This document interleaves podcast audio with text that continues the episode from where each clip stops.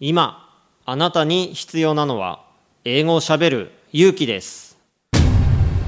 西澤ロイの英語でスピーカー。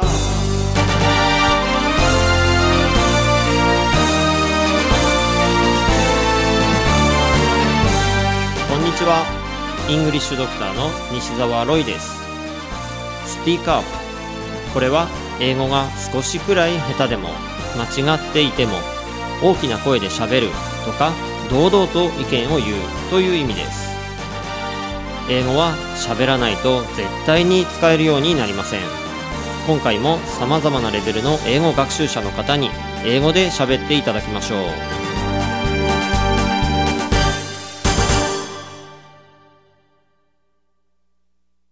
今回のゲストは弓道5段をお持ちの木内博和さんです。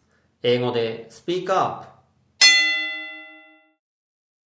So I gave up uh, continuing badminton. My first friend at the university uh, coincidentally uh, practiced Kyudo at his high school. And he, uh, he asked me, uh, let's go to Kyudo, Kyudojo. So uh, this is the first time to see Kyudo. At first, I'm not so interested in practicing Kyudo at first at first. Uh, however, the senior member recommended me uh, to practice Kyudo without any Kyudo stuff. Toshu. Uh, uh, no no bows no no, no balls, no arrows. with bare hands Uh, bare hands. Yeah, with bare hands. Even if bare hands without any Kyudo stuff, I was so excited. Very in- interesting. So, uh, my Kyudo career been started.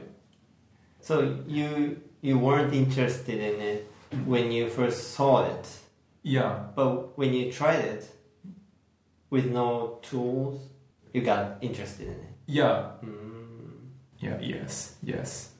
Uh, uh, since I joined the Kyudo club, uh, three months have passed. Uh, I finally use bow and arrows, and uh, the first shot was painful.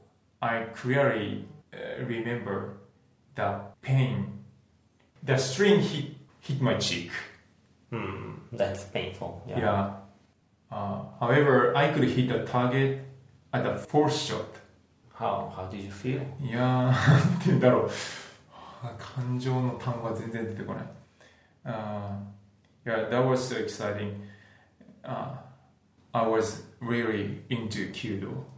So since then, 19 years have passed. And I still practicing Kyudo. and you have the fifth dan Uh, I got fifth dan almost five years ago.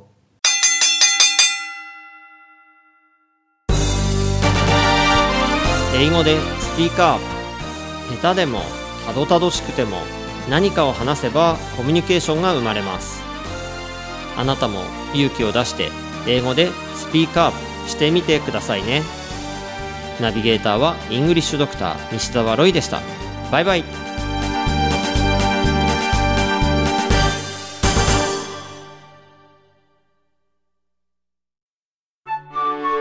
なるほど。頑張って勉強しているのに上達が感じられないんですか？まあいろいろと英語病併発してるみたいなのでこの薬を出しておきますね。英語が上達しない原因の直し方。電子書籍ですので薬局ではなく Amazon Kindle ストアでお求めください。